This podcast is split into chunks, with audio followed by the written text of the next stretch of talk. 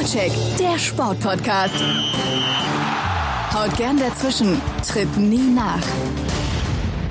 Die Fußball-Bundesliga ist in dieser Saison abwechslungsreicher als in den letzten Jahren. Das steht auf jeden Fall schon mal fest. Aktuell die ersten sechs innerhalb von zehn Punkten, das äh, hat man ja in den letzten Jahren nicht mal bei zwei Mannschaften gehabt, dass die unter innerhalb von zehn Punkten sind. Also es ist äh, vielleicht ein bisschen spannender geworden da vorne. Es sind ausnahmsweise mal nicht die Bayern ganz vorne, die haben große Probleme, aber also ich würde sagen, es macht Spaß, die Liga zu verfolgen. Ich bin mir nicht ganz sicher, ob alle, die heute mit dabei sind, der gleichen Meinung sind. Habe die Ehre, hier ist der Vorcheck, ich bin Christoph Schätzer. Schön, dass ihr mit dabei seid. Geh mal kicken. Die Fußball-Bundesliga. Der Blick auf die Fußball-Bundesliga nach zwölf Spieltagen mit Konstantin Eckner von Spielverlagerung.de auf Twitter zu finden unter cc-eckner. Servus, Konstantin. Servus. Und mit Christopher Ramm von mirsanrot.de auf Twitter ist er der Ram C. Grüß dich. Hallo. Da sind wir gerade bei dem, der, dem die Liga aktuell vielleicht nicht so viel Spaß macht. Oder kannst du das äh, von deinem vielleicht in den letzten Jahren etwas höher gewordenen Bayern-Ross auch akzeptieren, dass mal andere Mannschaften vorne stehen? Ja, natürlich geht das. Also ähm, es ist, glaube ich, die in der Dekade extrem gut gelaufen für den FC Bayern. Viele Sachen wurden richtig entschieden und wurden richtig gehandhabt. Die richtigen Spieler wurden geholt, ähm, die, der richtige Trainer wurde geholt, vielleicht auch der richtige Sportdirektor zur richtigen Zeit. Und in der Dekade die Champions League gewinnt, irgendwie sechsmal hintereinander deutscher Meister wird, irgendwie noch ein paar Pokalsiege zwischendrin mit einsammelt, der hat, glaube ich, nicht so viel falsch gemacht. Und wie es, glaube ich, im Sport einfach allgemein dazugehört, unterliegen einfach viele Dinge in gewissen Zyklen und aktuell befindet sich ja der FC Bayern in der Phase, wo es ja sicherlich schon auch im, im letzten anderthalb, vielleicht ja auch im letzten Jahr schon nach unten ging und ja, jetzt bricht das dieses Jahr defin oder definitiv auch stärker nach, nach draußen an der Stelle. Ich dachte schon, du sprichst über die aktuelle Situation, das ist Galgenhumor, richtiger Sportdirektor, richtiger Trainer, die richtigen Spieler geholt, aber also war tatsächlich ernst gemeint, aber du hast von 2011, 12 gesprochen wahrscheinlich dann eher. Oder noch vorher? Ja, ja, genau. Also man muss ja überlegen, dass in der, in der Nuller-Dekade der FC Bayern es ja gar nicht geschafft hatte. Also man ist schon relativ häufig deutscher Meister geworden, aber man konnte eigentlich nie den deutschen Meistertitel verteidigen. Also es war eigentlich keinerlei Konstanz drin, sondern eine sehr, sehr starke Wellenbewegung. Und wenn man jetzt überlegt, wo die Bayern aktuell stehen, mit sechs Titeln in Folge, dann ist das sicherlich ein, ein gewisser Erfolg, der nicht abzusprechen ist an der Stelle. Konstantin, ähm, erste Drittel mit Mannschaften da vorne wie Eintracht Frankfurt, äh, TSG Hoffenheim, Borussia Mönchengladbach auf zwei, ganz vorne Borussia Dortmund, ein bisschen bunter geworden jetzt in dieser Saison ne, im Vergleich zu, zur letzten oder zu den letzten Jahren und halt auch ein bisschen ausgeglichener.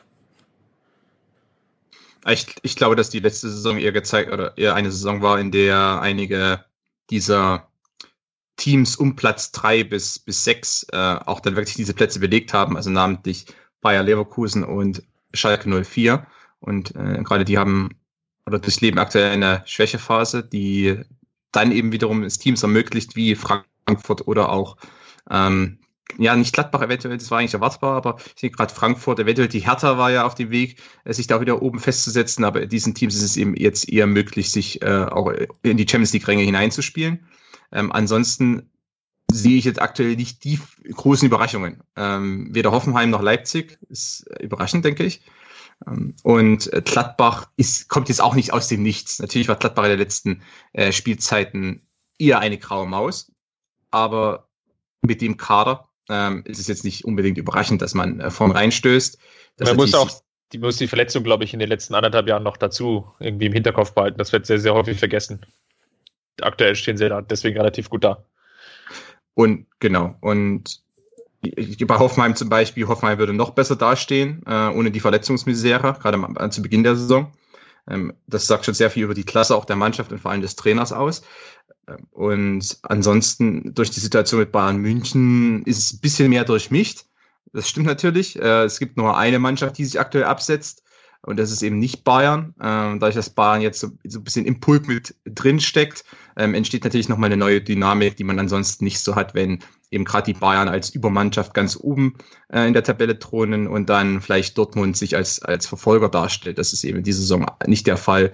Ähm, dass Dortmund jetzt auf Platz eins steht, das ist ja jetzt, das kommt ja nicht ganz überraschend, das haben wir ja schon in im letzten Podcast, der ein bisschen zurückliegt, äh, schon besprochen, dass das jetzt nicht äh, aus dem Nichts kommt. Und ähm, insofern ist die tabellarische Situation ganz, ganz spannend, auch für den neutralen Beobachter und sicherlich auch für die, für die Anhänger von Frankfurt, Gladbach oder auch Hoffenheim. Es gibt zwei Mannschaften, die in der Saison ja schon abgefeiert worden sind mit Werder Bremen und Hertha BSC, aktuell aber der Trend nicht so weitergeht.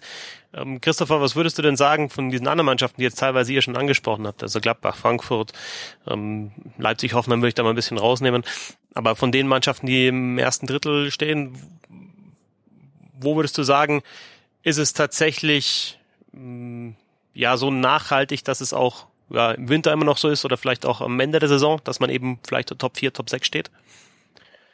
Ich denke mal, Gladbach wird es definitiv schaffen, wenn die verletzten Misere, die ich ja jetzt vorhin schon mal angesprochen hatte, nicht wieder zurückkommt. Und das war ja irgendwie in der letzten Saison ja total abstrus teilweise. Da gab es ja irgendwie äh, Länderspielpause. Man hatte schon so viele Verletzte, man hat aufs komplette Training verzichtet und dann haben sich irgendwie zwei sind noch von der Couch gefallen und haben sich dann irgendwie auch noch gefühlt irgendwie den Oberschenkel gezerrt.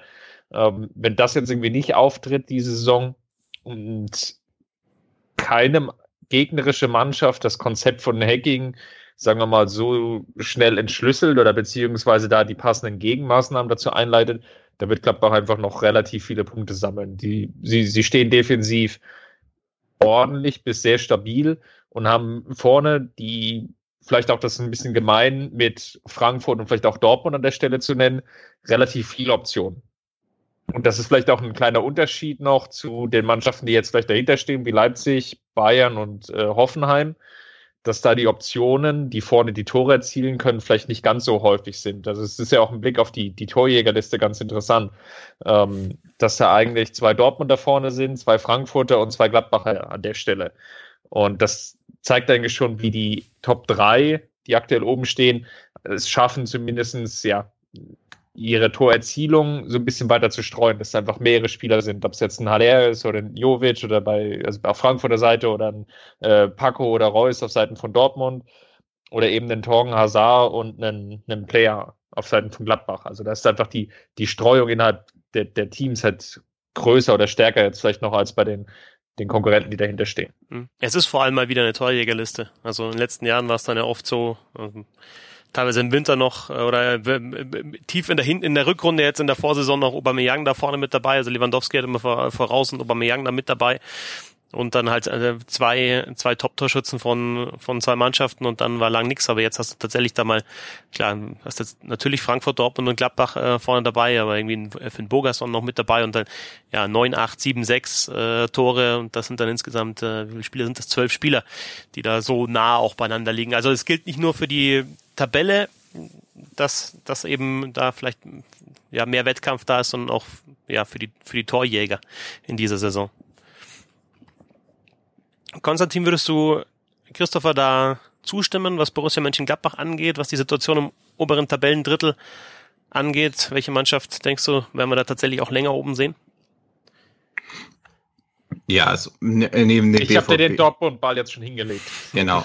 Ich wollte schon sagen, neben dem BVB zeichnen sich sicherlich ab, dass das Leipzig, Gladbach die, äh, und Hoffenheim werden, werden sich da oben festsetzen. Bei Frankfurt bin ich noch ein wenig vorsichtig, weil ähm, doch ein, einerseits ist der Kader nicht schlecht aus, äh, ausgestattet. Es hängt ein bisschen sehr stark momentan von einzelnen äh, Schlüsselspielern ab. Äh, nicht nur den drei Stürmern, die ja sehr gerne herausgehoben werden, aber auch im Mittelfeld. Äh, in meinen Augen einiges an de Guzman zum Beispiel und an ein, zwei anderen.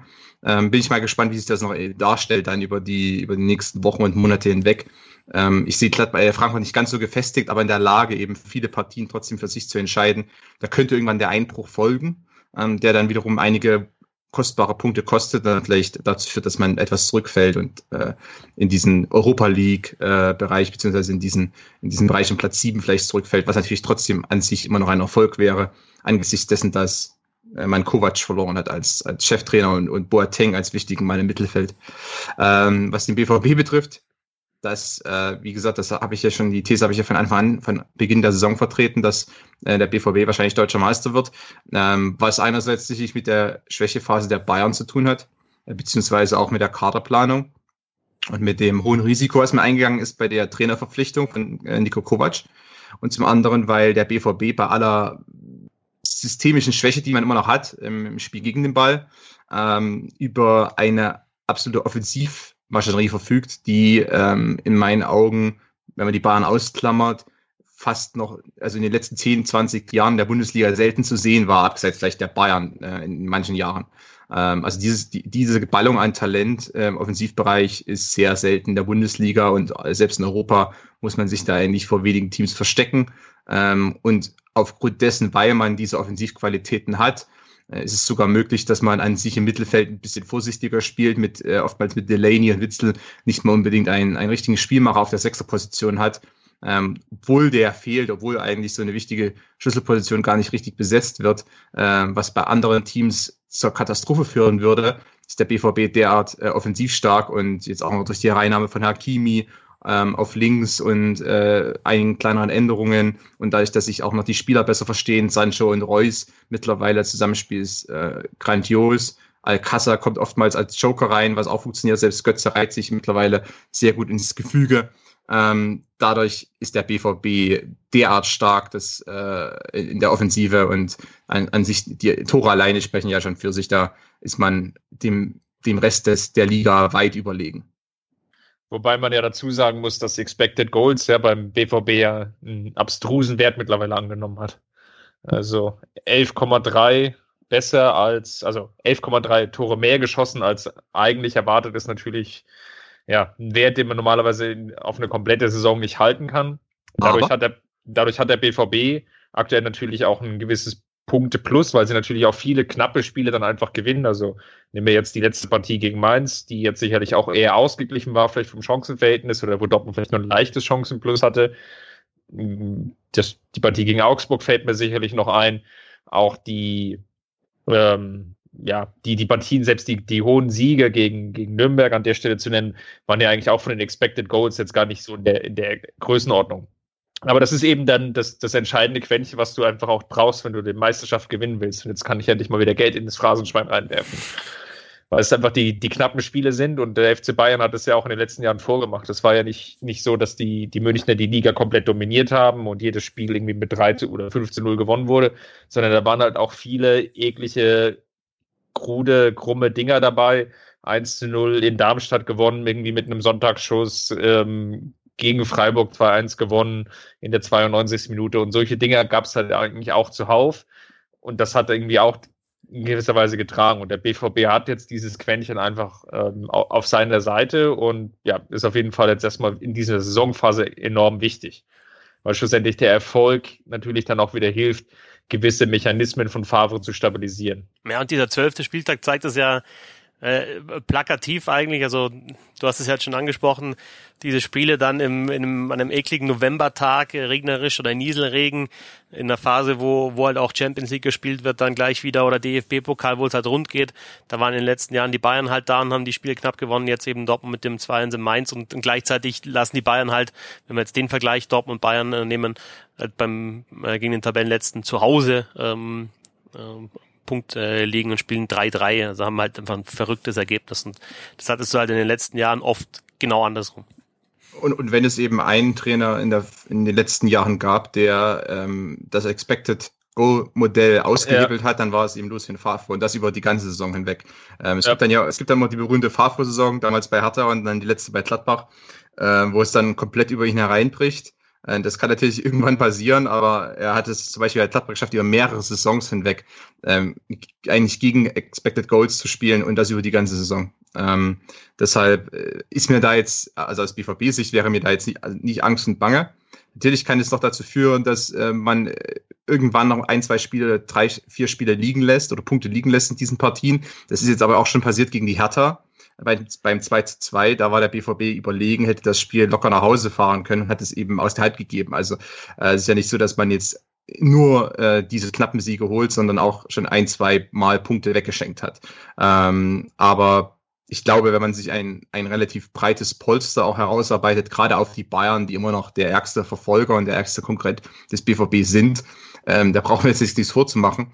Ähm, dann kann es sein, dass dann auch dieses Punktepolster hilft, um dann vielleicht um am 25. Spieltag dann die die, eine Niederlage oder zwei, zwei Niederlagen mal zu verkraften, da in kürzesten Abständen. Das, das könnte ja passieren. Ich meine, das, das ging ja den Bayern auch schon so in manchen Meisterjahren, dass man dann genügend Vorsprung schon hatte, um dann vielleicht eine kleine Schwächephase mal im März oder April dann auch auszugleichen und äh, dass sie dann eben doch nicht mehr so viel Schaden errichten kann. Wir haben uns heute vorgenommen, eher über das obere Drittel zu sprechen, da auch alle Teams mal anzusprechen. In den nächsten Wochen schauen wir dann auch nochmal auf, äh, ja, auf die auf die hinteren Plätze, auch auf die negativen Überraschungen. Jetzt haben wir ein paar positive ja schon angeschnitten. Äh, Christopher, wo beginnt für dich das obere Tabellendrittel? Hertha BSC, Werder habe ich ja schon angesprochen. Zwischenzeitlich guter Fußball, auch ähm, äh, weiter oben in der Tabelle.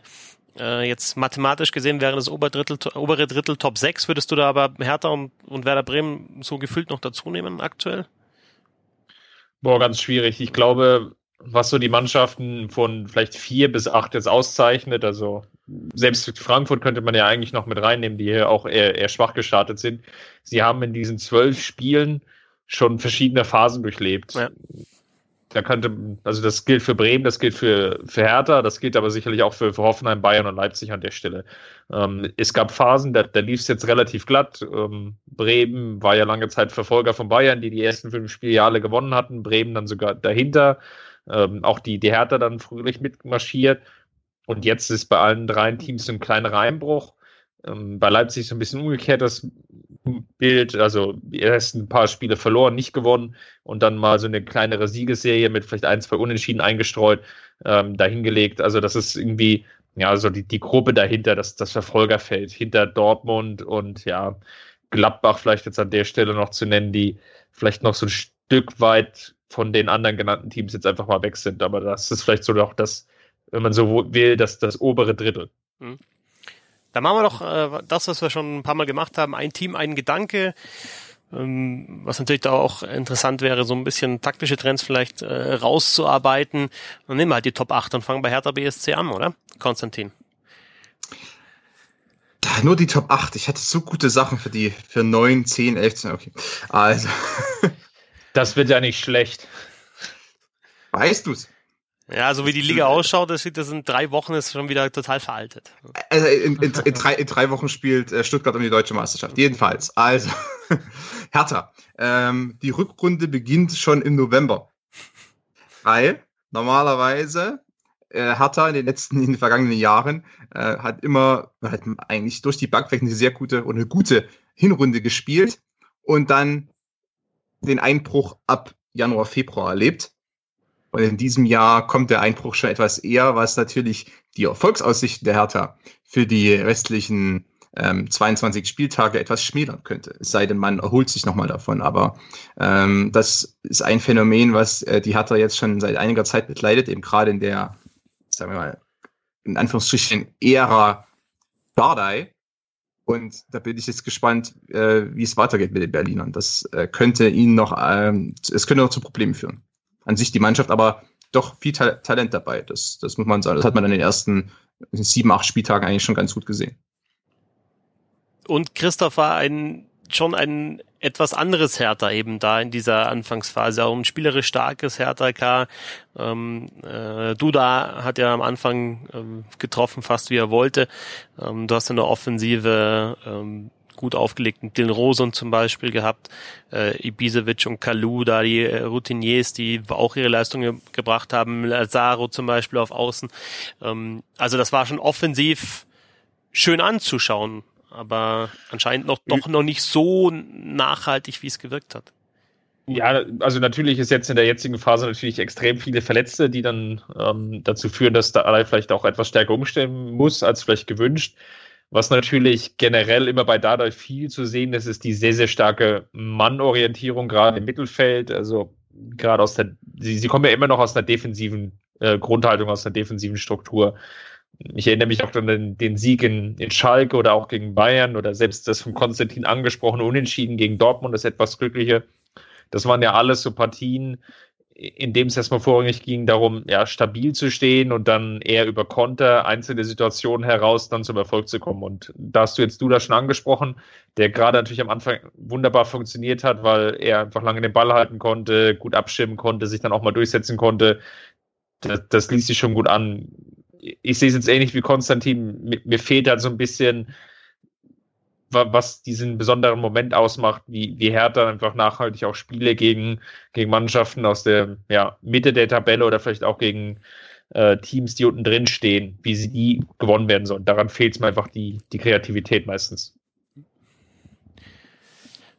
Auf Platz 7 Werder Bremen. Ähm, ein Gedanke, Christopher, zu Werder? Thomas Schaf ist zurück. Die, die, die scharfsten Fußballergebnisse sind wieder da.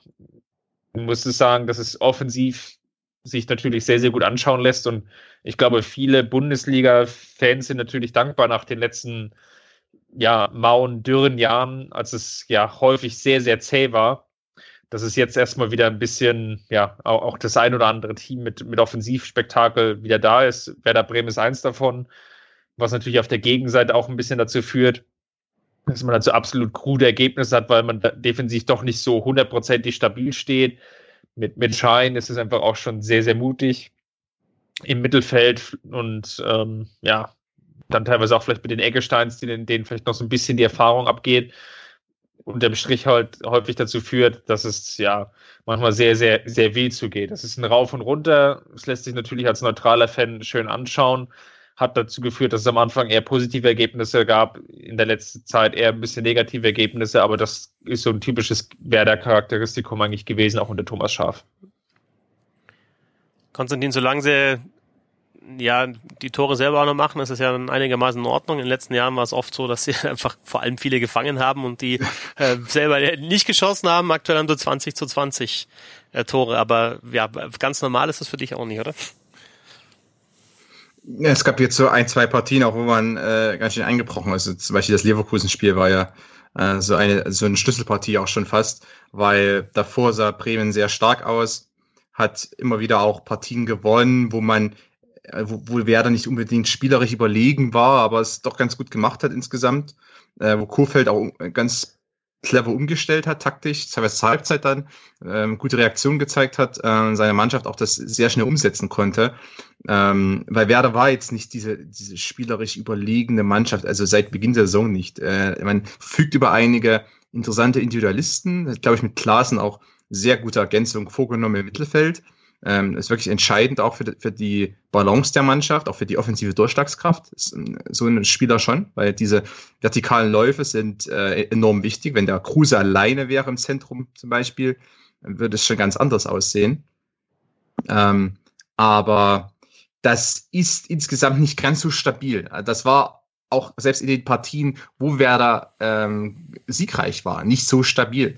Ähm, und dann kann es natürlich dazu kommen, dass dann diese Partien äh, herausspringen, indem man eben dann mehrere Tore frisst und dann eben nicht mehr von reagieren kann.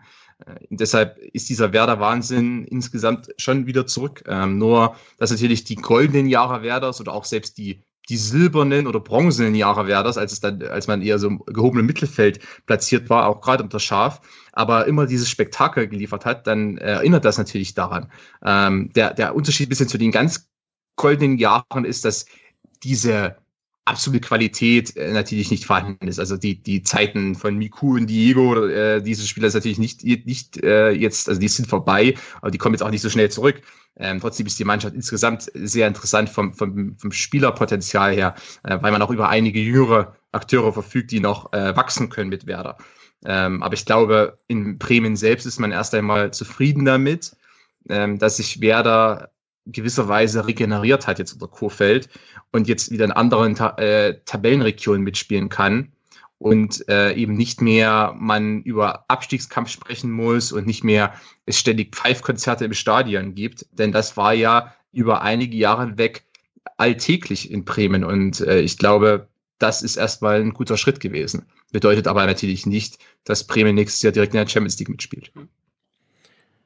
Aber was, was du ja auch schon jetzt angesprochen hast, was wir die letzten Jahre öfter mal besprochen haben, dass äh, über Werder Bremen immer so dieser Umbruch schwebte, aber der halt nicht vollzogen worden ist, auch weil die Tabellensituation einfach halt so kritisch war und, und da viele Trainer sich gedacht haben, ja, in der, in der aktuellen Situation kann ich jetzt keinen 18, 19, 20-Jährigen bringen, aber da zumindest äh, ja in Ansätzen zu erkennen, dass man eben da durchaus so den, den, den Umbruch vorantreiben kann. Meine beiden Eggesteins habt ihr angesprochen, äh, da als bestes Beispiel dafür, dass das halt jetzt funktioniert, weil oder ist die Tabellensituation so gut, weil eben die jungen Spieler gebracht werden oder umgekehrt? Kannst du die jungen Spieler bringen, weil die Tabellensituation so gut ist, Konstantin?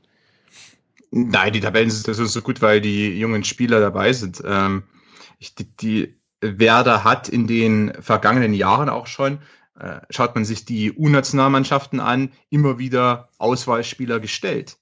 Ähm, die zweite Mannschaft von Werder Bremen gehört zu einer, einer der besseren oder einer der besten in Deutschland. Das bedeutet trotzdem nur dritte, vierte Liga, aber immerhin hat man da mal mitgespielt. Er hat also häufiger seine zweite Mannschaft auch in der dritten Liga platzieren können. Das macht schon ein bisschen was aus auch. Das zeigt auch, dass ähm, die Nachwuchsarbeit bei Werder schon funktioniert. Ähm, auch die, die Nachwuchsteams sind nicht zu unterschätzen und ähm, ich glaube, dass das zahlt sich dann in gewisser Weise schon aus. Hinzu kommt eben, dass sich das Scouting, ich weiß nicht, ob es sich verbessert hat, aber die Ergebnisse des Scoutings sind wieder um einiges besser in, seit einiger Zeit. Das heißt, auch mit weniger finanziellen Mitteln schafft es Werder momentan, ähm, gute Ergänzungen vorzunehmen und anscheinend auch clever zu verhandeln. Denn um nochmal auf das Beispiel Klaassen zu kommen, ähm, ich denke, das ist ein Spieler, der sich eine schwere Zeit bei Everton durchlebt hat. Aber das ist trotzdem ein Spieler, an dem sicher auch andere Teams, eventuell auch hochkalibriger Teams als Werder Bremen interessiert waren. Und trotzdem hat der sich dann für Bremen entschieden. Ähm, das sagt vielleicht etwas über die sportliche Leitung und vielleicht auch über den Trainer aus, je nachdem, wer dann äh, das Zünglein an der Waage war. Delaney das, kannst du vielleicht auch als Beispiel noch bringen, Delaney auch wenn es jetzt auch, schon ein bisschen länger her ist, vor anderthalb Jahren ja gekommen, der ja auch bei Kopenhagen sicherlich von einigen beobachtet wurde, dann aber irgendwie durch viele Argumente dann nach Bremen geholt wurde und dann ja gewinnbringend auch weiter jetzt verkauft wurde. Auf Platz 6 aktuell die TSG Hoffenheim. Ähm, sehr gute Offensive. Ähm, mit 27 Toren. Also mehr geschossen als Leipzig, als die Bayern. Ähm, Christopher, ein, ein Gedanke zu Hoffenheim? Instabile Abwehr fällt mir da ein. Du hast jetzt den, den positiven Aspekt angesprochen, sie schießen viele Tore. Sie haben aber auch schon auf der Gegenseite knapp 18 Gegentore kassiert, in der Champions League zum Teil auch relativ krude Spiele abgeliefert, gegen Lyon zum Beispiel, als sie eigentlich beide Spiele auch hätten gewinnen müssen. Ich, ich glaube, mit ein bisschen mehr Erfahrung und mit ein bisschen mehr Stabilität wäre Hoffenheim noch, noch besser, sowohl in der Champions League als auch in der Bundesliga. Sie haben so ein bisschen das Pech in dieser Saison, dass Nagelsmann es noch nicht so ganz schafft, vielleicht das Defensivzentrum stabil zu besetzen. Jetzt letzt hat Nordweit da gespielt. Ähm, auch in der häufigen Dreierabwehrkette gibt es halt immer wieder Probleme. Gerade Vogt ist jetzt nicht mehr so stabil wie vielleicht jetzt noch vor einem Jahr oder vielleicht vor anderthalb Jahren.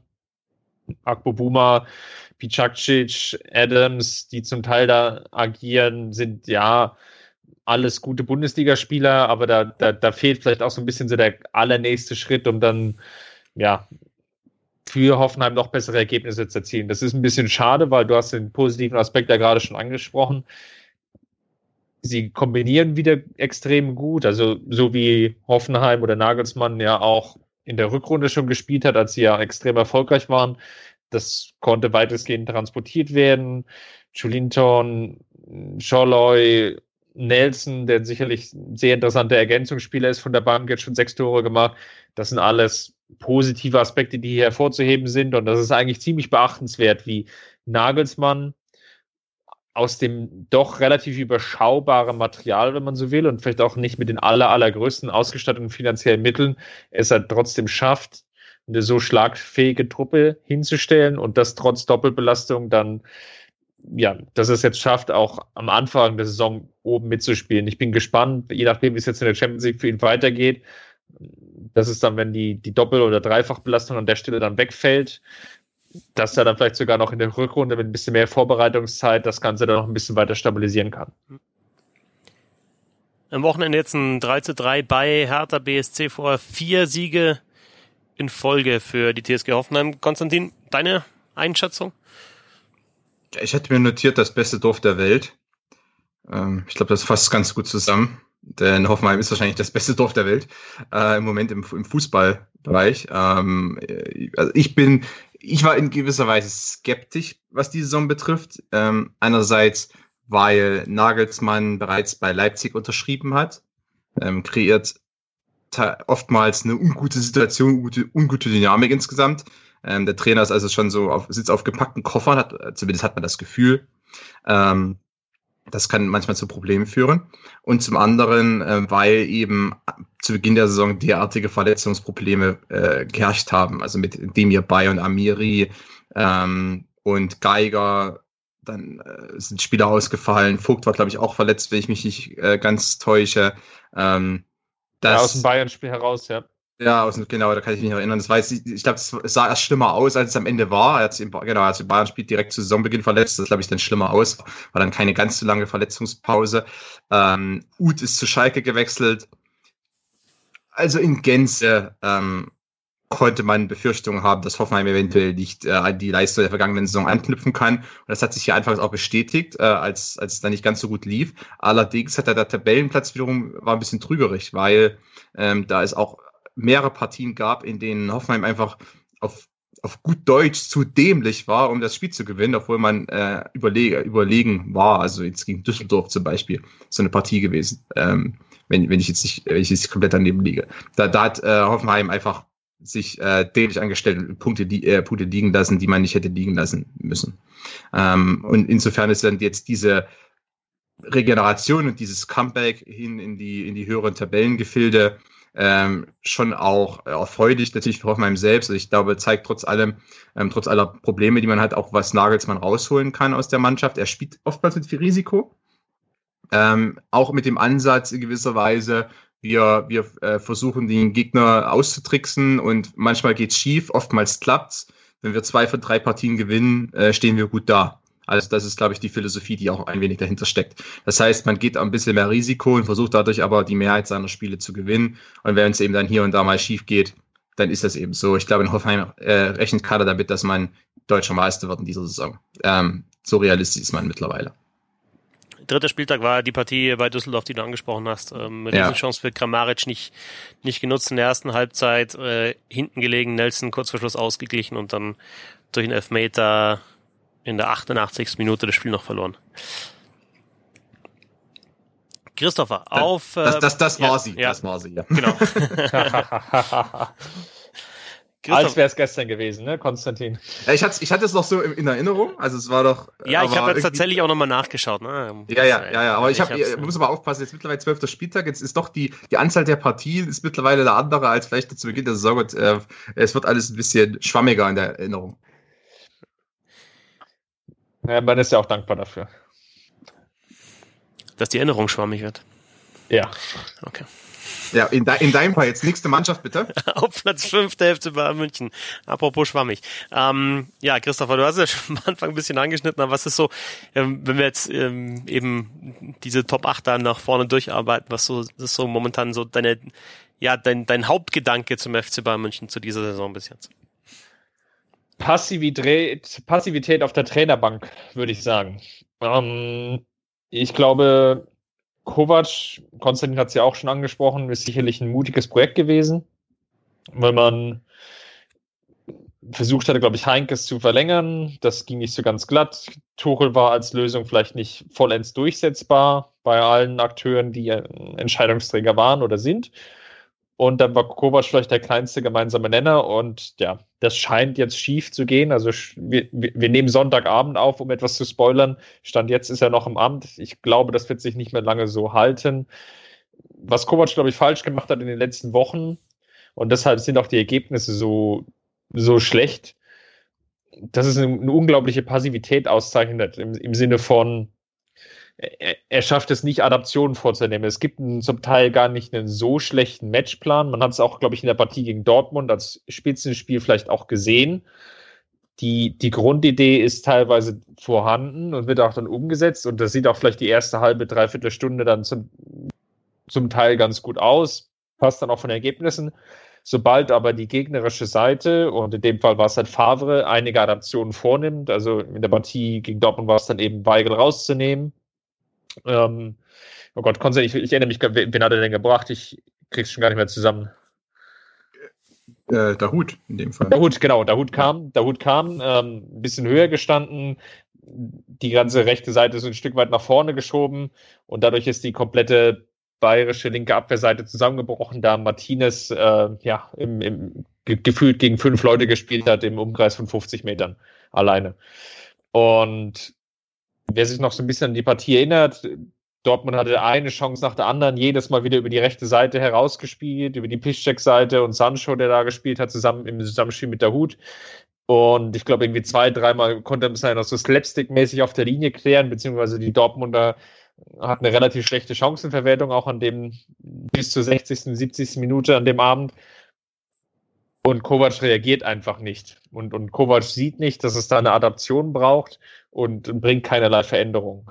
Und das zieht sich so ein bisschen auch durch, komplett taktisch. Es ist sehr, sehr häufig, dass Bayern in einem 4-3-3 startet mit zwei sehr hochspielenden Achtern.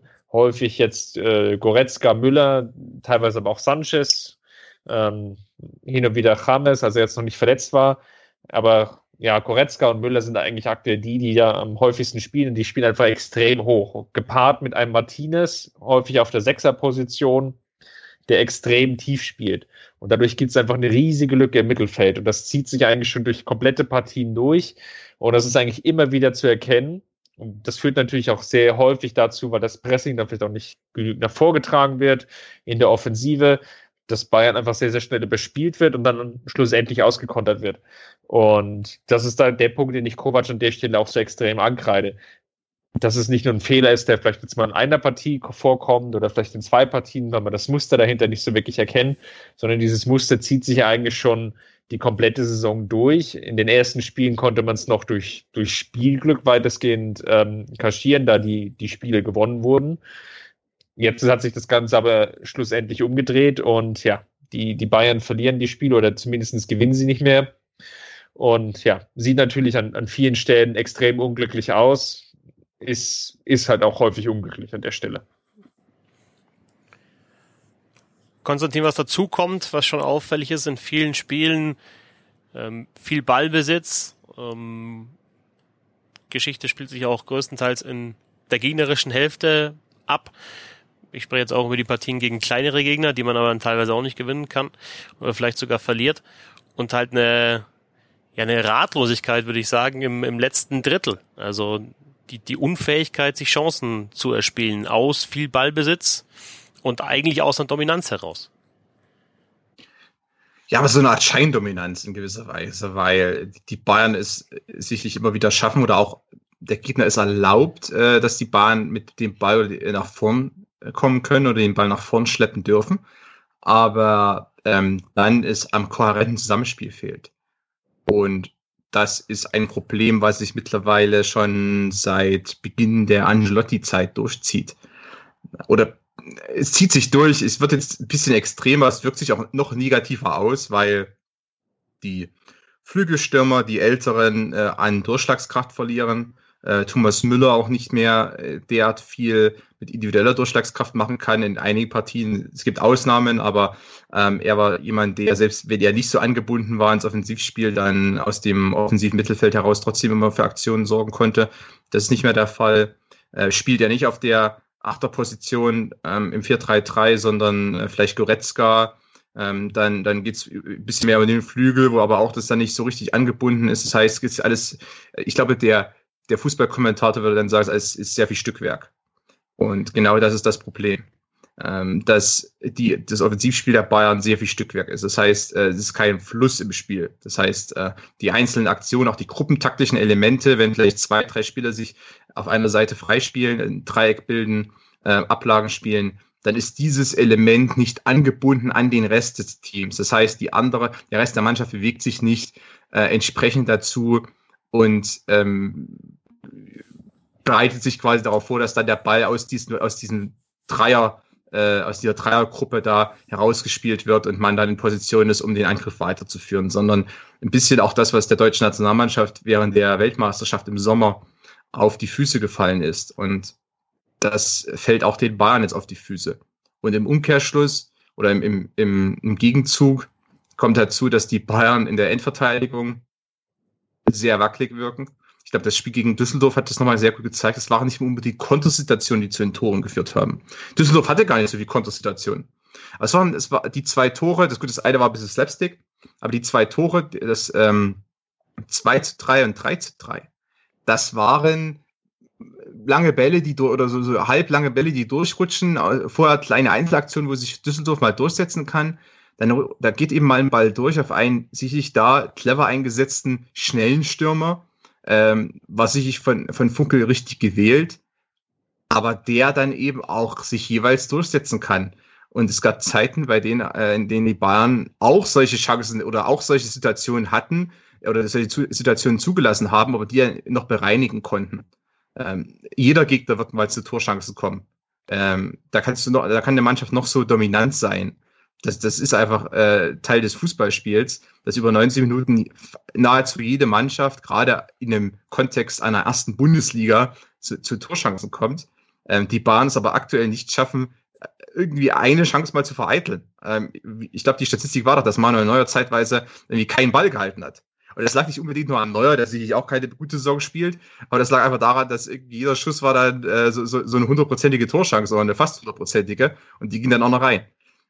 Das heißt, da kommt ein bisschen was hinzu. Und um das vielleicht abzuschließen noch, was man hört, ich weiß nicht, ob es stimmt, aber wenn es stimmt, dann ist es sehr bedenklich, dass innerhalb der Mannschaft es auch ähm, Kritik gab an der Herangehensweise von Kovac äh, in puncto Konterabsicherung.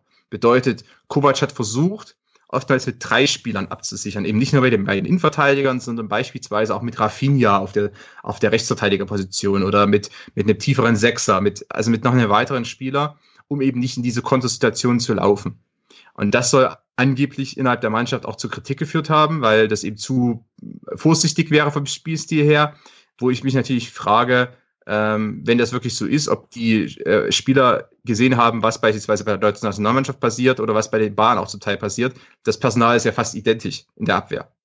Ähm, Hummels, Boateng und auch Süle zum Teil, die können, die tun es eben sehr, sehr schwer, Konto zu verteidigen momentan, weil die nicht absolut auf, bei 100 Prozent sind. Äh, das Zusammenspiel richtig funktioniert und die Abstimmungen auch äh, verbesserungswürdig sind, um es vorsichtig auszudrücken. Äh, das heißt, die, wenn die Konterabsicherung dann wieder etwas abnimmt, und das war im Spiel gegen den BVB der Fall, ist Folgendes passiert. Die Bayern wurden gnadenlos ausgekontert. Im gegnerischen Stadion gegen den ärgsten Rivalen in der Liga, der die beste Offensive in der Liga hat. Das, also da kommt einiges zusammen bei den Bayern. Nicht nur unbedingt jetzt äh, einzelne Spieler, die schlecht spielen, sondern da ist eine ganze Dynamik mittlerweile, die sich da so aufgebaut hat. Und da sind Trainer, Sportdirektor, Mannschaft, Stars, Egos, Vorstände und Aufsichtsräte, da ist alles involviert. Ähm, sehr interessant zu beobachten, sicherlich für keinen Bayern-Fan gerade sehr angenehm. Ein, eine Anekdote würde ich noch reinwerfen. Ich glaube, das war vor der Champions League-Partie gegen Athen, ist Kovac mal gefragt worden, oder was vor der Partie gegen Freiburg. Ich glaube, so in dem Zeitraum vor dem Heimspiel was denn so seine Spielphilosophie ist in dem Sinne oder was er denn offensiv eigentlich so vortragen möchte. Und äh, es kam so der Satz raus, naja, das größte Problem aktuell ist wirklich, die Flügelpositionen werden von den gegnerischen Mannschaften gut zugestellt. Wir können uns da nicht so gut durchsetzen. Wir müssen einfach weiter geduldig spielen. Und diese Phrase hat eigentlich so diese komplette Ratlosigkeit auch im, im, taktischen Vorgehen an der Stelle ausgedrückt. Du hast jetzt den Defensivpart an der Stelle angesprochen. Das kann man offensiv natürlich genauso interpretieren. Kovac fehlt es an Ideen, wie er die Mannschaft taktisch auf- und einstellen soll, um überhaupt Chancen herauszuspielen. Es ist ja äh, geradezu sinnbildlich, dass neben Lewandowski es eigentlich absolut fehlt an einem zweiten oder dritten Spieler, der überhaupt Tore erzielen kann. Dadurch ist es unglaublich einfach ausrechenbar, das Spiel. Häufig viele Flanken, Lewandowski vorne drin, allein im Zentrum. Das lässt sich dann sehr leicht verteidigen und, und sieht dann eben auch, wie Christoph ja schon angesprochen hat, ja, sehr zäh auch an der Stelle aus. Ich habe hab doch mal ein bisschen Wert auf die Defensive gelegt, weil die Bayern ja trotz allem in den vergangenen Partien immer wieder Tore erzielt haben. Ähm, du hast vollkommen recht, da gibt es also strukturelle Probleme, die sind nicht wegzudiskutieren und äh, die sind auch zumindest partiell Kovac anzukreiden. Ähm, in Gänze bis hin der ganzen äh, Entwicklung bei den Bayern seit, seit dem Abgang von Guardiola. Ich glaube auch, dass die Letzten mittlerweile verstanden haben, welchen Wert Pep Guardiola als Trainer hatte. Ähm, weil die letzte, selbst die letzte Saison unter ihm, die vielleicht nicht so perfekt lief, war bei weitem noch besser als das, was darauf folgte. Ähm, und Guardiola war noch jemand, der wirklich auch äh, gewisse Dinge, gewisse Schwächen, die sich entwickelt haben zu dem Zeitpunkt schon, kaschieren konnte, die Angelotti oder auch jetzt Kovac nicht mehr kaschieren können. Ähm, sicherlich, weil auch die Probleme noch ein bisschen ähm, drastischer werden. Aber was auffällt in puncto Defensive, ich erinnere an solche Spiele wie gegen Mainz, aber auch selbst, selbst, gegen, selbst gegen AEK oder gegen Röddinghausen im DFB-Pokal. Gegnerischen Teams wissen mittlerweile, dass sie zu Torchancen kommen werden gegen die Bayern. Und dass sie womöglich oder wahrscheinlich Tore erzielen werden. Und das ist eben eine Situation, die es in den guten Jahren, in den sehr guten Jahren der Bayern so nicht gab. Da, da waren die, die Gegner, da sind die mit einem Angstgefühl in die Allianz Arena gefahren zum Beispiel und dachten sich, na hoffentlich kommt, wenn, vielleicht kriegen wir heute eine Torchance. Und die muss aber dann sitzen. Und das war dann oftmals der Fall. Da gab es da eine Torchance für Freiburg und die wurde dann irgendwie verstolpert vom Mittelstürmer, weil der dann aufgeregt war und dann hat Neuer sich gut bewegt und dann hat Hummels noch ein bisschen sein Bein dazwischen bekommen und dann war die, diese eine Torschance vergeigt und der Abend, der Abend oder Nachmittag war gelaufen.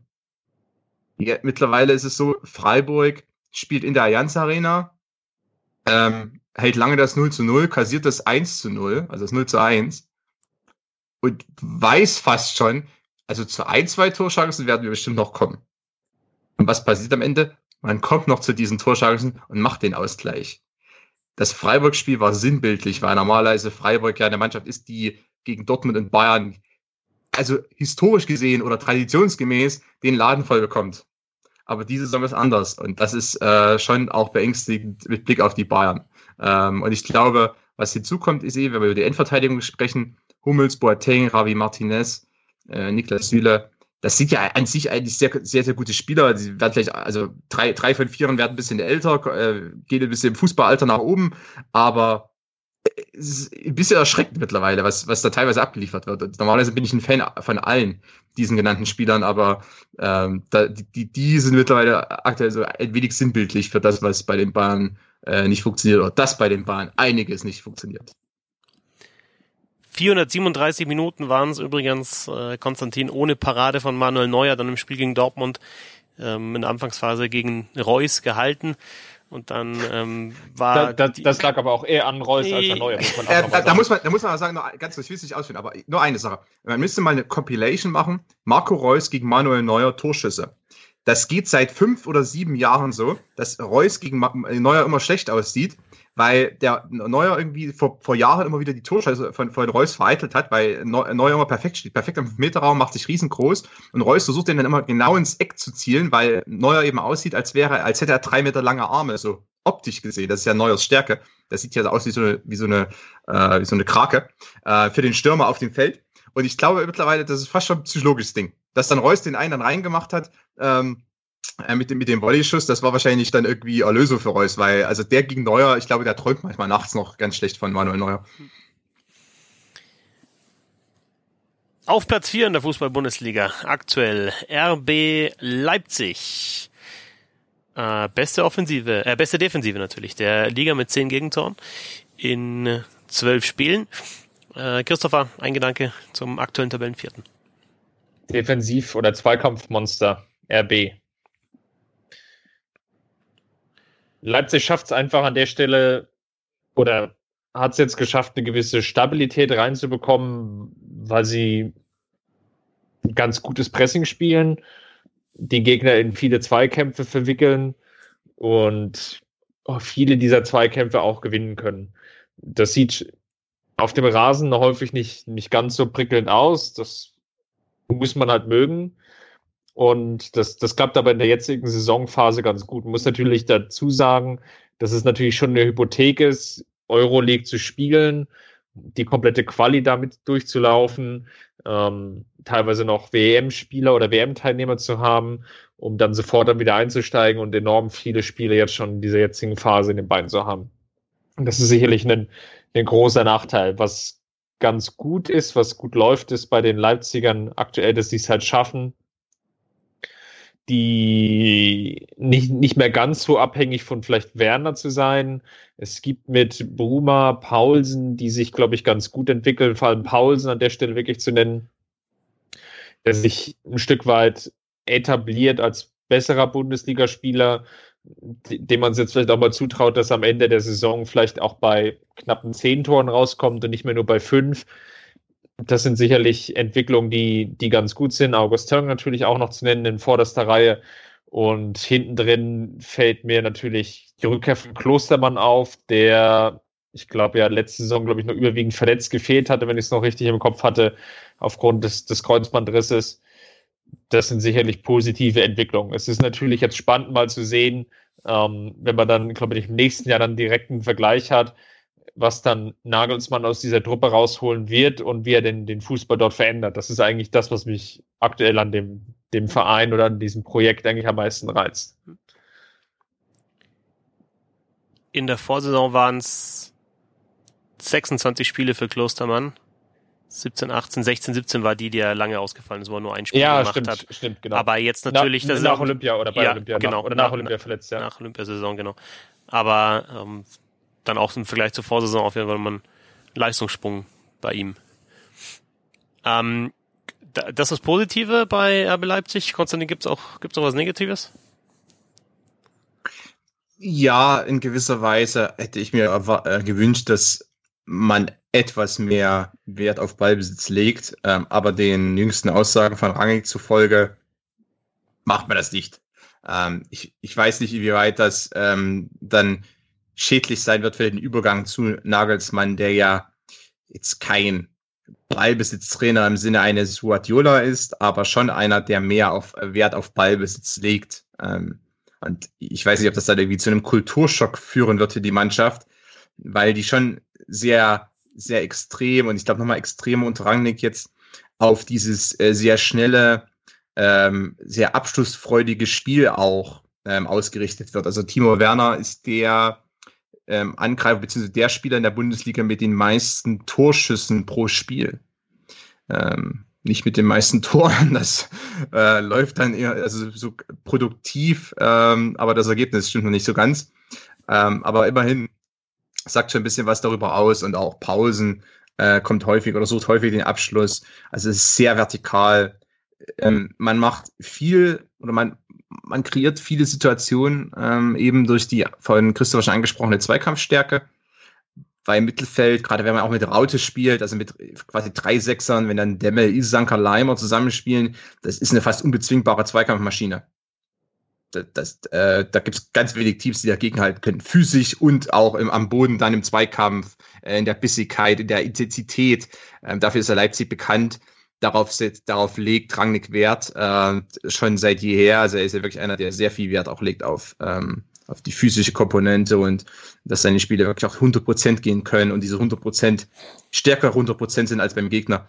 Ähm, wie gesagt, es äh, ist natürlich alles super äh, insgesamt für, für Leipzig momentan. Es funktioniert auch, weil man sich trotzdem ähm, in dieser Liga dadurch etwas abhebt von anderen, von allen anderen Teams ähm, muss man auch klar konstatieren. Also diesen, diesen Art von Pressing und Gegenpressing-Fußball, ähm, der vielleicht noch vor, vor einigen Jahren ähm, bei anderen Mannschaften zu finden war, der ist mittlerweile nur noch in Leipzig zu Hause. In dieser Form zumindest. Wird interessant sein, was da passiert, wenn, wenn Nagelsmann wirklich kommt. Ähm, ob er sich dann daran anpasst oder ob er dann alles umkrempelt. Ähm, deshalb, eventuell hätte ich mir gewünscht, dass man in Leipzig äh, was anderes versucht. Aber klar, die Anfangsphase lief nicht so gut. Dann gab es diese schmachvolle Niederlage gegen Salzburg zu Hause äh, wo sicherlich dann Rangnick und allen anderen äh, Verantwortlichen der Kragen geplatzt ist, wo Spieler suspendiert wurden für, für Partien. Und jetzt ist man zurück, äh, back to the roots, äh, sozusagen Schuster bleibt bei deinen Leisten. Das passiert gerade in Leipzig. Das waren jetzt übrigens drei, drei Sätze fürs Phrasenschwein. Neuer Rekord. Auf Platz drei in der Tabelle Christoph Eintracht Frankfurt. Boah, Eintracht Frankfurt. Naja. Manchmal. Ein Gedanke. Naja. äh, manchmal ist ein Trainerabgang doch ganz, ganz erfolgreich oder manchmal kann es auch positiv sein. Oder frische, frische Besen kehren gut. Um mal überhaupt eine Phrase zu bringen. Was ich damit meine ist, ich glaube, was in Frankfurt ganz oder was, was Frankfurt hilft, und wir hatten jetzt auch eingangs in der Einleitung schon ein bisschen drüber gesprochen, ist natürlich haben sie einen gewissen Wechsel durchlebt. Vielleicht hat sich Kovac auch ein Stück weit abgenutzt. Man muss ja auch dazu sagen, dass bei vielen jetzt der Pokalsieg positive Erinnerungen geblieben ist und natürlich auch als ganz großer sportlicher Erfolg. Das ist aber in der Bundesliga für Frankfurt, obwohl man vielleicht schon einen überdurchschnittlich guten Kader hatte. Das würde ich jetzt zumindest einfach mal so als These in den Raum stellen. Man hat es an der Stelle vielleicht nicht geschafft, ähm, gewisse Konstanz reinzubringen. Und das war bei Kovac, der schon eine gewisse Phase hatte, einfach häufiger auch in der Rückrunde dann sehr, sehr gut zu besehen, dann einfach wirklich viele Spiele eben nicht gewinnen konnte und dann auch mal eine längere Durststrecke hingelegt hatte, warum er dann doch irgendwie so nur knapp im Mittelfeld rausgekommen ist, obwohl es zwischenzeitlich schon nochmal besser aussah. Jetzt in der jetzigen Situation ist es so, man hat viel individuelles Talent. Ähm, Jovic, Rebic, Haller, an vorderster Front natürlich zu nennen, Hasebe ist sicherlich jetzt ähm, irgendwie einer der, der wichtigeren Defensivspieler, um da auch nochmal einen reinzuwerfen. Und jedenfalls der Punkt, den ich da machen will, ist, sie schaffen es aktuell sehr, sehr gut, ihre Taktik auf den Rasen zu bringen. Das ist nicht viel Ballbesitz zu haben. Das, das ähnelt eigentlich ein Stück weit auch dem, dem Leipziger Spiel. Viele Zweikämpfe führen, wenig Ballbesitz haben, viele Vertikalität und dann natürlich ähm, ja durch diese Dreierreihe ähm, das neue magische Dreieck. Die Älteren werden sich erinnern. Ähm, erzeugt vorne aufgrund der Individualität dann Torchancen und erzielt dann auch diese wenigen Torchancen, die sie ja zum Teil haben, ähm, verwerten sie dann auch noch überdurchschnittlich gut. Und das zeichnet die Frankfurt an der Stelle einfach aktuell aus.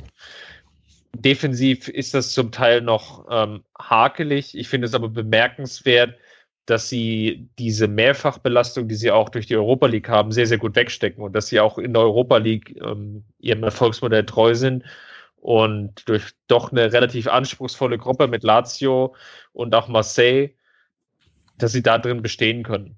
Und das ist eigentlich schon ziemlich beachtenswert an der Stelle. Konstantin? Das magische Dreieck. Sogar einer des, ein, ein Mitglied des magischen Dreiecks ist ja bei Frankfurt auch noch in Verantwortung.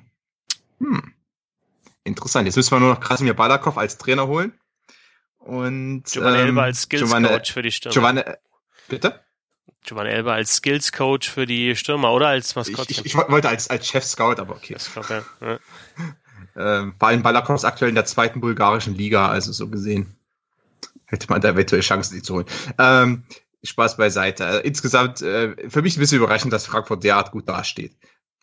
Weil ähm, angesprochen wurde eben der Trainerwechsel, ähm, Hütter, einerseits, es ist irgendwie eine interessante Personalie, aber ähm, es war nicht so, es war nicht so richtig deutlich, es war nicht so richtig klar von Beginn an, wo er hin möchte mit der Mannschaft. Ob er jetzt das, was, was Kovac hat spielen lassen, diesen sehr auf, auf Umschaltspiel und, und Flügelangriff fokussierten Fußball, bei denen wirklich weiterführen möchte, auch mit neuem Personal. Marius Wolf ist nicht mehr dabei. Äh, Kevin Prince Boateng, ein wichtiger Umschaltspieler der vergangenen Saison, ist auch nicht mehr dabei. Das heißt, ähm, das, das ist natürlich schon ein Schlag gewesen für, für Frankfurt insgesamt. Man hat gut, uns gut aufgerüstet. Und jetzt mit diesen drei Stürmern, ähm, die jetzt häufiger auch wirklich zusammen zum Einsatz kommen, was nochmal interessant sein wird für den weiteren Verlauf der Saison, denn Hütter fehlt irgendwie dann der Joker, ähm, wenn, man, wenn man schon alle drei Stürmer auf dem Feld hat da ähm, inwieweit das dann wirklich dazu führt, dass sich Frankfurt oben festsetzen kann. Was, was einhergeht mit eben dieser Kombination Rebic, Haller und Jovic, äh, dass, dass Frankfurt wirklich sehr physisch auch spielt und äh, den Zehnerraum beziehungsweise die, die zentralen Räume, zentralen Offensivräume ähm, wirklich auch physisch dominieren kann zum Teil. Ähm, da, dass das können dann Gegner zum Teil, auch wenn sie wissen, was Frankfurt machen möchte, nur schwerlich verteidigen. Deshalb ähm, es ist nicht immer vielleicht glanzvoller Fußball, wobei es da auch schon Spiele gab, die äh, schon auch viele Highlights geboten haben, aber es ist Fußball, der, der sehr äh, erfolgsorientiert ist und erfolgreich sein kann. Ähm, ich, also ich bin interessiert. Ich glaube, Frankfurt ist ein bisschen dieses eine Team in dieser Saison.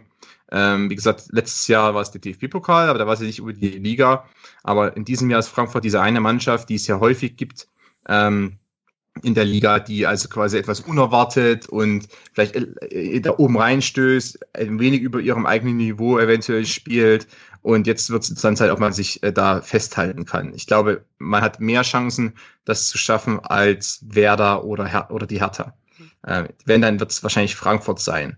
Es würde aber auch nicht überraschen, wenn sie irgendwann einbrechen und äh, zurückfallen, äh, wenn das dann doch nicht mehr ganz so funktioniert. Oder wenn eben dann der ein oder andere Schlüsselspieler ausfällt. Das, äh, da, da bin ich da wirklich sehr gespannt, was passiert, wenn zum Beispiel aus dem Sturmtrio jemand ausfällt oder sogar zwei Leute ausfallen. Denn spielt Frankfurt mit zwei, Spiel, äh, mit zwei Spitzen und mit Gacinovic dahinter zum Beispiel, wirkt das schon wieder ganz anders. Ist alles ein bisschen mehr auf Smallball, äh, mehr mit Flachpässen. Da kommt man aber nicht so, nicht so einfach durch. Da gab es auch schon Partien diese Saison, äh, in denen eben die Frankfurter zum Beispiel beim Auswärtsspiel in Nürnberg ähm, da größere Probleme hatten, als sie viel Ballbesitz, äh, viel Ballbesitz kommen mussten und äh, eben mit dem Flachpass nicht reinkamen. Haller saß auf der Bank und kam dann als Einwechsler, weil es eben dann doch eher mit langen Bällen funktionieren musste. Und äh, das, das 1 zu 1 gegen Nürnberg war ja auch der letzte Punktverlust der Liga. Das ist schon ein paar Wochen her. Ähm, und das hat schon gezeigt, also Frankfurt ist jetzt äh, auch bezwingbar, beziehungsweise kann auch in Situationen geraten, in denen sie dann äh, größere Probleme haben. Ähm, da bin ich dann echt gespannt, wie, wie das ausschaut. Ähm, ich glaube, die, die, die Entscheidung, Rebic zum Beispiel häufig über die Zehnerposition kommen zu lassen, ist an sich äh, sehr clever, weil äh, Rebic auf der, auf der Stürmerposition, also in der Doppelspitze, ähm, das Problem hat, dass er ähm, eher nach links trifft. Das heißt, eher so auf, sich auf den linken Flügel fallen lässt. Das ist eben seine Position, auf der er ähm, auch in, der, in seiner Karriere häufig gespielt hat. Das heißt, entweder als verkappter Linksaußen oder als richtiger Linksaußen, wie bei der kroatischen Nationalmannschaft während der WM zum Beispiel. Problem war dann, erstens ist er da nicht so effektiv zum Teil im aktuellen System und zweitens ist da ja schon Kostic, der sich links festgespielt hat. Also braucht man keinen Rebic, der sich nach links fallen lässt. Ähm, und dann am Ende funktionieren dann die Synergien gar nicht so gut. Ähm, das heißt, also die Entscheidung war, war wirklich äh, gut, ähm, bisschen zu, zu Lasten von Gacinovic, der jetzt gerade auf der Bank sitzt. Zwei Mannschaften haben wir noch. Auf Platz zwei aktuell äh, Borussia Mönchengladbach, erster Verfolger vom Borussia Dortmund, vier Punkte hinter dem BVB. Christopher, ähm, ein Gedanke zu Borussia Mönchengladbach, wobei ich jetzt vielleicht noch ganz kurz mal einwerfen möchte, wir gesagt, wir wollen auch so ein paar Trends rausarbeiten. Also was jetzt schon auffällig war, mal abseits aller taktischen Trends, ähm, ganz gute Arbeit der, der Manager bei diesen Mannschaften, die eben da sich jetzt äh, unter den Top 6, Top 8 eingefunden haben. Also ähm, gut, das war jetzt vielleicht bei Alea kein äh, Transfer vor dieser Saison, aber Alea Rebic, Jovic ähm, bei Eintracht Frankfurt zum Beispiel, ein Player bei Borussia Mönchengladbach, äh, Werder Bremen hatte dir ja das äh, gute Scouting angesprochen und die Verpflichtungen. Also ist vielleicht das, was, was, was diese Mannschaft so ein bisschen auch vereint, dass man ja, mehrere Sportdirektoren, Manager hat, die, die ein ganz gutes Händchen gehabt haben? Jetzt hast du zwei Fragen auf einmal gestellt. Ich beantworte erstmal die erste mit Gladbach und sage Hacking. Also Hacking. Und Hack die, die zweite würde natürlich dann Eber natürlich auch schon irgendwo mit reinspielen. Wobei ja ganz klar Player dann natürlich die entscheidende Ergänzung in die Saison war weil wenn man Gladbach jetzt mal ein bisschen rückwirkend betrachtet, was in der Offensive in den letzten Jahren, waren sie einfach sehr, sehr häufig abhängig von Raphael. Das ist in dieser Saison, konnte man das an der Stelle weitestgehend aufbrechen. Man ist nicht mehr so abhängig von einem Spieler, sondern hat es eigentlich ein bisschen weiter verteilt. Hazard, Stindl, Player sind eigentlich drei Spieler an der Stelle. Hinzu kommt ähm, Neuhaus, der ja ausgeliehen war nach Düsseldorf und Hofmann in der neuen Rolle und da jetzt wiederum das die Betonung auf Hey King, der es geschafft hat, sein taktisches Konzept ähm, zu adaptieren. Er geht ja, glaube ich, jetzt nicht unbedingt als der allerinnovativste Trainer. Hm, häufig war es ja auch so, dass er eher in so einem 4-4-2 mit vielen Flanken oder 4-3-3 mit vielen Flanken gespielt hat. Und jetzt ist es schon so ein sehr, sehr interessantes System mit den zwei Achtern, vorne sehr, sehr variabel, ähm, schöne Zwischenraumlinienbesetzung häufig zu sehen. Ähm, der Ball läuft gut, die Kombinationen sind gut, ähm, defensiv stehen sie weitestgehend stabil Und sie schaffen es eben auch, wie jetzt schon bei den anderen Teams natürlich initial erwähnt, dann auch vielleicht aus weniger Chancen oder aus wenigen Chancen viele Tore zu machen. Das Münchner Spiel oder das, das, der 3 0 Sieg dort ist natürlich das beste Beispiel. Irgendwie gefühlt, glaube ich, äh, zweimal oder dreimal aufs Tor geschossen und am Ende 3-0 gewonnen. Äh, spricht natürlich irgendwo auch dafür, ist aber dann auch schlussendlich die Qualität der Spieler an der Stelle. Und ja, Hacking schafft es aktuell, das auch so wegzumoderieren, dass der relativ breite Kader, den ja sich Gladbach an der Stelle auch leistet, dass sie den, den auch halten können und dass er das auch wegmoderiert. Und das ist sicherlich eine Stärke, die nicht ganz so zu unterschätzen ist. Konstantin, Ergänzungen?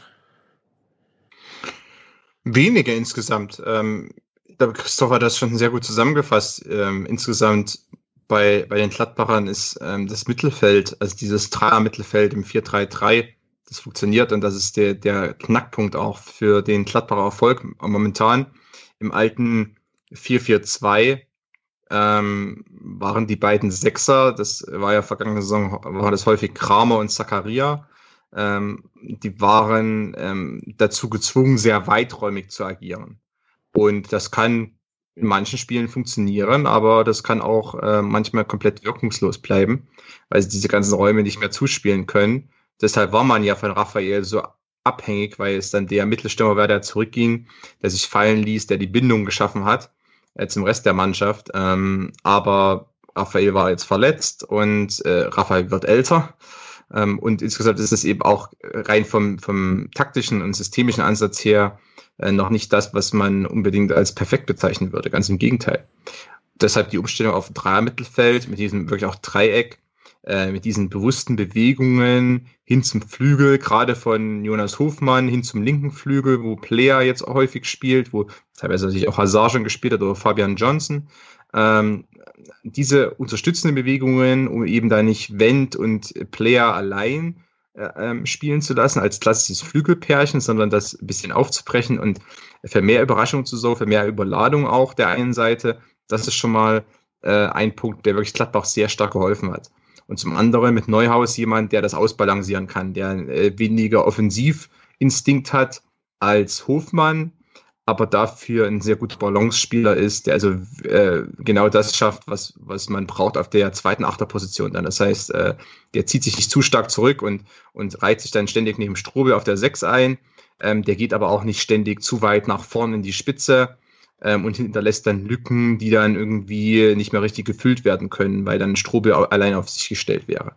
Also das funktioniert wirklich sehr gut. Und ähm, das dann in Kombination mit eben den individuellen Stärken von Hazard und, und Player und Stindl und Raphael, der jetzt sich wieder wahrscheinlich irgendwann reinspielen wird. Ähm, das ist insgesamt dann schon, was die Offensive betrifft, eine respektable bis, bis sehr respektable Mannschaft. Und dann haben wir noch Konstantin auf dem ersten Platz. Borussia Dortmund aktuell. Wie angesprochen, vier Punkte Vorsprung auf Borussia Mönchengladbach beste Offensive der Liga. Ähm, Christopher hat es vorher schon mal kurz angesprochen.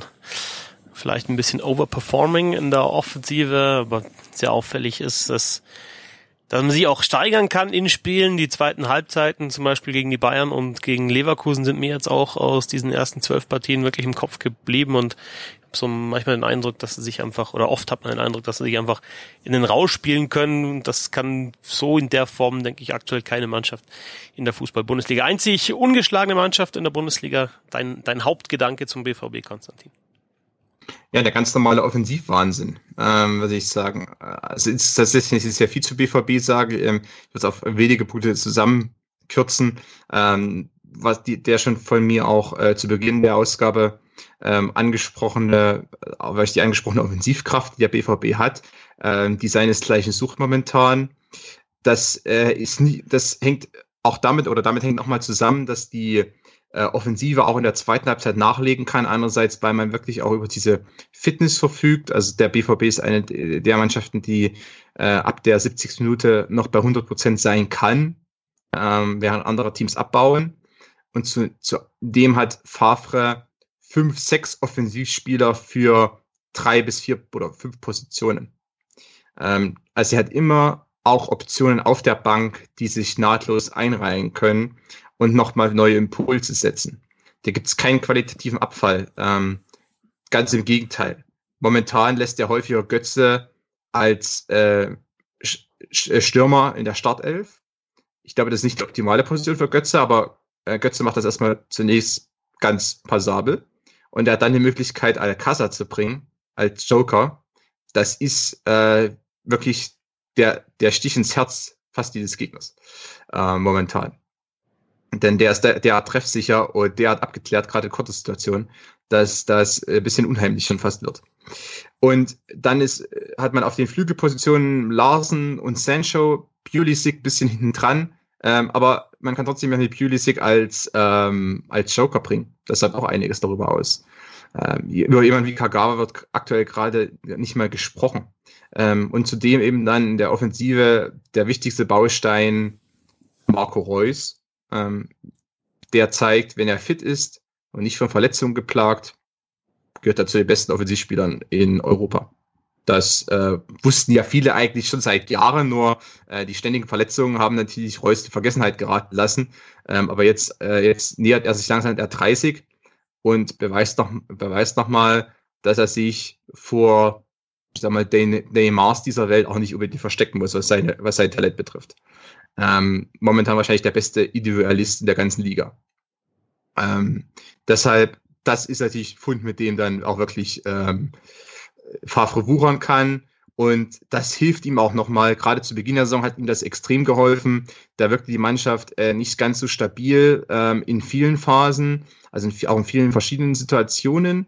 Ähm, Im Spielaufbau, im Umschaltspiel, im Übergangsspiel, ähm, da war da ein bisschen gewackelt hier und da. Der Aufbau war teilweise etwas zu mechanisch. Ähm, also zu wenig Überraschungsmomente dabei. Das hat sich mittlerweile schon verbessert. Ähm, die Innenverteidiger, die Außenverteidiger, die gewinnen an, an ähm, Sicherheit dazu. Äh, es gibt also wirklich auch mehr Automatismen, über die man gerne spricht. Was, jetzt, was noch äh, oben drauf kommt, dass die Sechser, der Lady und Witzel, die natürlich defensiv über nahezu jeden Zweifel erhaben sind. Äh, also Witzel ist ja äh, eine Art ähm, Mittelfeldgeneral, den man sich, den man sich so wünscht ähm, als Trainer, der wirklich auch also Räume blockieren kann, Räume zustellen kann, wie fast kein anderer momentan in der Liga.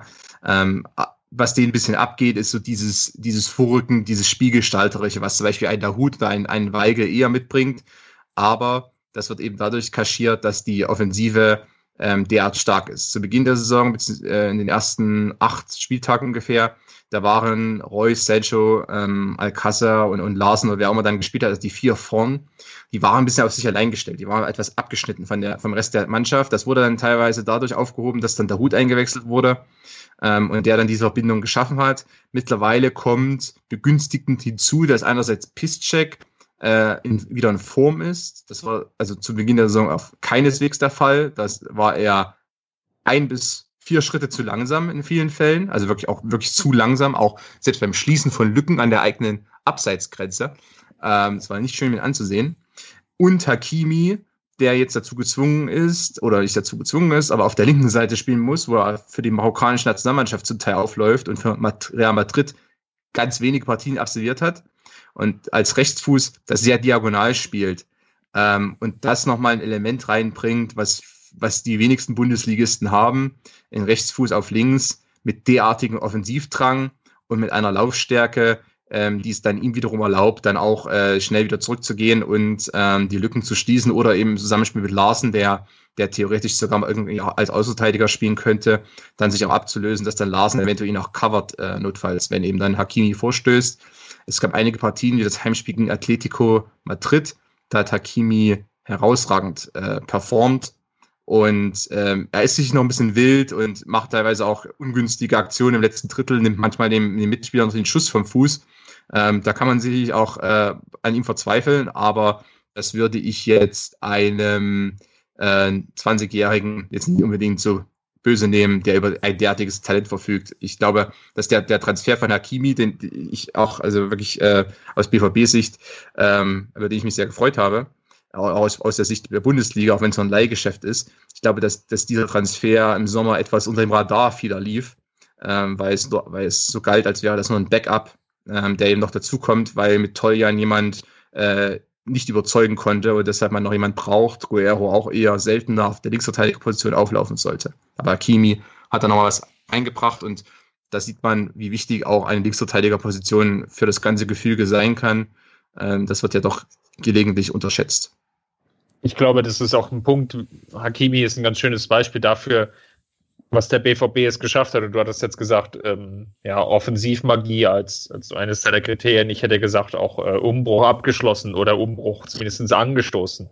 Wenn man so ein bisschen auf die Aufstellung guckt, jetzt auch die Partie gegen Mainz, wer da alles gespielt hat, Larsen, Delaney, Witzel, Sancho, Hakimi, Zakadu, Akanji, das sind alles Spieler, ich habe jetzt, glaube ich, sieben oder acht aufgezählt an der Stelle, die beim BVB vor ein, vielleicht auch vor zwei Jahren noch gar keine Rolle gespielt haben, weil sie einfach noch nicht da waren und vielleicht auch noch gar nicht so auf dem Radar waren, dass es potenzielle BVB-Spieler sein könnten.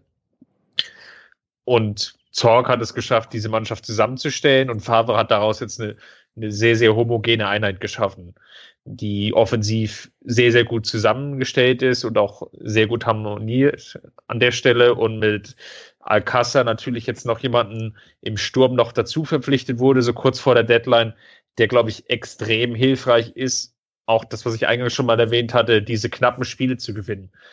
Er, er braucht nicht viele Chancen. Aktuell ist fast jeder Schuss ein Treffer und davon lebt natürlich der BVB auch in gewisser Weise. Und das hebt ihn aber nochmal so ein Stück weit heraus als, als Spielertyp, weil er dadurch auch enorm wichtig ist für das Team und natürlich positiv gesehen diese Rolle auch anzunehmen scheint, der dann eben nicht sauer ist, dass er vielleicht ähm, bei der Partie gegen Bayern nur von der Bank kommt, bei dem wichtigsten Spiel vielleicht in der, in der Bundesliga-Saison. Oder der halt nicht sauer ist, weil er vielleicht auch gegen Mainz nicht spielt von Beginn an, obwohl es gegen Bayern so gut geklappt hat, sondern der einfach reinkommt, sein Tor macht und ähm, sich dafür dann abfeiern lässt. Und das ist halt irgendwie ein gewisser, gewisses positive Momentum, was aktuell da ist, was sicherlich ähm, enorm hilft. Ja, zu, zudem auch im Vergleich zu den Bayern ähm, die Bahn sind sich in der Spitze noch, äh, noch besser besetzt als Dortmund, äh, wobei langsam gewisse Zweifel aufkommen, um ehrlich zu sein.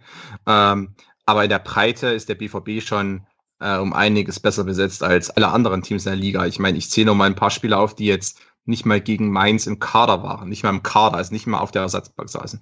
Maximilian Philipp, Marius Wolf, äh, Shinji Kagara, Julian Weigel. Ähm, zudem mit Sergio Gomez noch ein, ein jungen Talent, der wahrscheinlich auch bald seinen Durchbruch feiern wird. Also allein die waren ähm, gegen, gegen Mainz nicht mal auf der Bank. Das sagt schon, glaube ich, einiges darüber aus. Mar Marcel Schmelzer ist noch der Einzige, der aktuell verletzt ist. Ähm, also was da auch noch so im Hinter, also was wirklich noch passiert und mit was auch Favre hier, hier agieren kann, und mit was er operieren kann, mit, mit wie vielen Spielern, mit wie vielen Optionen, ähm, was ja auch noch, ich meine, aktuell äh, muss ja nichts ändern oder will natürlich auch nichts ändern. Warum auch? Ich meine, man ist ja siegreich und erfolgreich. Ähm, aber wenn es doch dazu kommen soll, dass der BVB vielleicht das alles mal ein bisschen ins Stocken gerät, hat er auch noch einige Optionen in der Hinterhand, um auch andere Systeme spielen zu lassen, um vielleicht äh, anderen Spielern die Gelegenheit zu geben, ähm, sich dann zu beweisen, um vielleicht mal auf eine Doppel umzustellen, um vielleicht eine Doppelspitze spielen zu lassen, um vielleicht auch mal eine Dreierkette auszuprobieren mit, mit offensiven Flügelläufern. Also da ist einiges möglich, weil man diesen breiten Kader hat mit einigen Klasse-Spielern, über, um die sich die halbe Bundesliga reißen würde, aber die aktuell nicht mal, nicht mal an die Startelf heranschnuppern können. Noch da haben wir dann nochmal den Kontrast aktuell zum FC Bayern München, ähm, was, was Breite des Kaders, Größe des Kaders anbelangt. Äh, und ja, werden wir verfolgen, wie, wie es in den letzten, nächsten Spieltagen weitergeht. Aktuell sind es neun Punkte zwischen dem FC Bayern München auf Platz fünf und Borussia Dortmund, dem Spitzenreiter der Fußball-Bundesliga. Das war also unser Blick auf, ja, das obere Drittel, obere Hälfte war es fast, äh, der Tabelle. Beim nächsten Mal schauen wir uns ein paar Enttäuschungen an und schauen eher in die untere Hälfte. Und es wird nicht zu lange dauern, wie seit dem letzten Podcast, dass wir uns hier wiederhören. Und wir, das sind Christopher Ramm von äh, mirsanrot.de auf Twitter ist der Edram C. Danke dir. Danke. Und Konstantin Eckner so begeistert jetzt hinten raus. Und Konstantin Eckner von Spielverlagerung.de auf Twitter at cc-eckner. Danke dir. Danke dir und danke euch. Christopher, danke dir. Hm. Ich bin Christoph okay. Fetzer, auf Twitter at Fetzi6. Danke fürs Zuhören, bis zum nächsten Mal und lasst ruhig auch mal rollen. Vorcheck, der Sportpodcast.